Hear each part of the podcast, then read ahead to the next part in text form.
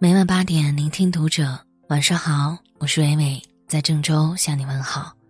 今晚要和你分享的文章来自于亚星。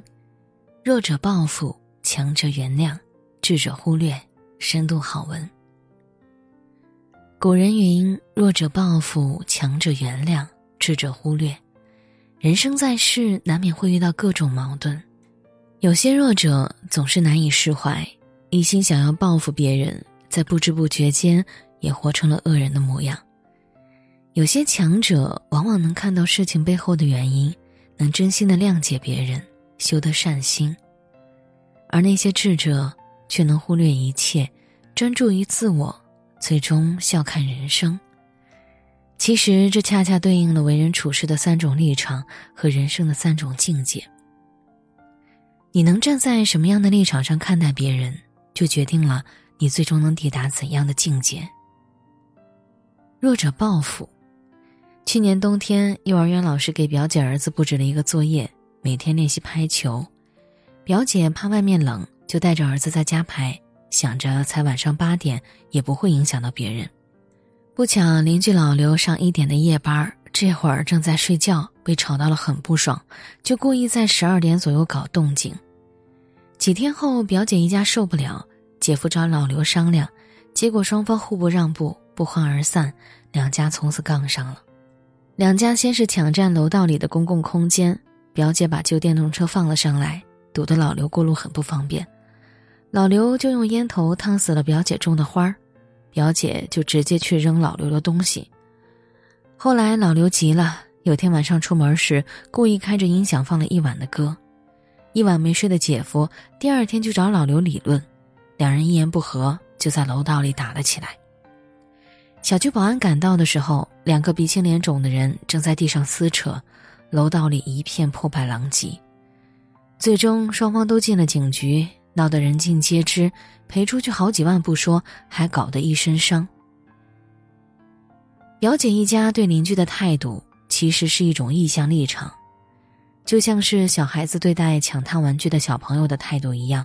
不管什么原因，就去抢，就去闹，一定要让这个小朋友还给自己才满意。这是一种低级的处事立场。一遇到问题就诉诸于情绪，常常是冤冤相报两败俱伤，还会让内心越来越狭隘。这样的人常常是生活的失败者。强者原谅。我之前在一家公司实习的时候犯了一个大错。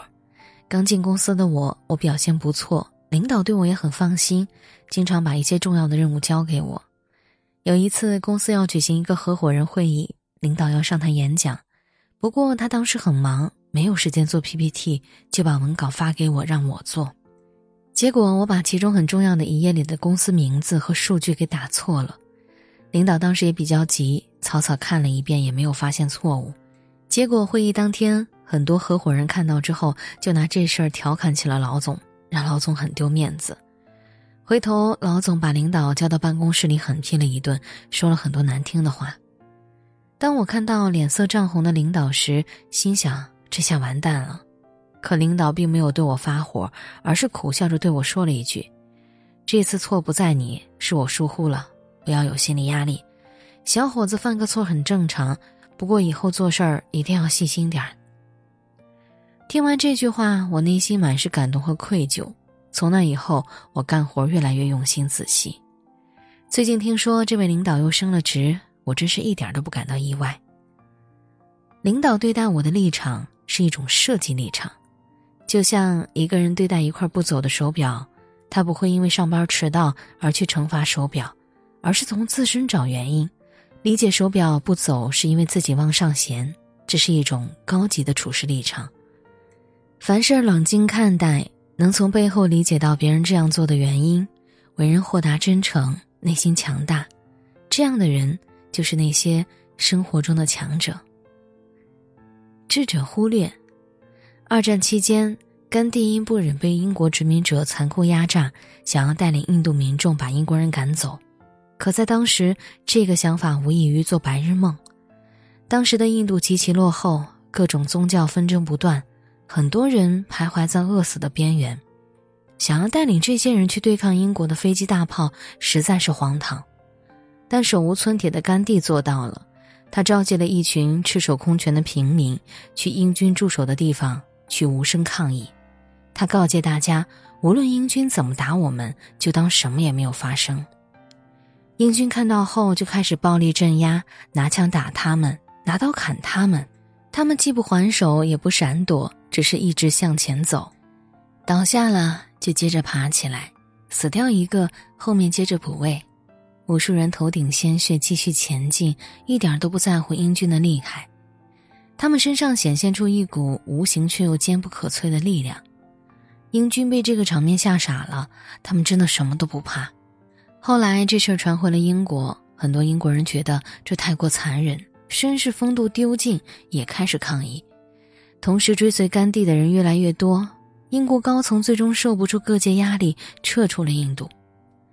爱因斯坦得知之后，禁不住感慨：后世的子孙也许很难相信，世上竟然真活生生的出现过这样的人。为人处事的最高境界，就是对伤害不在乎。甘地正是以一种物理立场来面对这些英国人，这是一种最高级的处事立场，不为外界所扰动，就是用一种纯粹客观的眼光看待所有的人和事儿，越不在乎。越是强大，正如佛教中的无为一样。这样的人就是真正的智者，世界因他们而改变。朱利安·阿桑奇说过：“故事就在那里，关键是你所看到的是哪一个故事。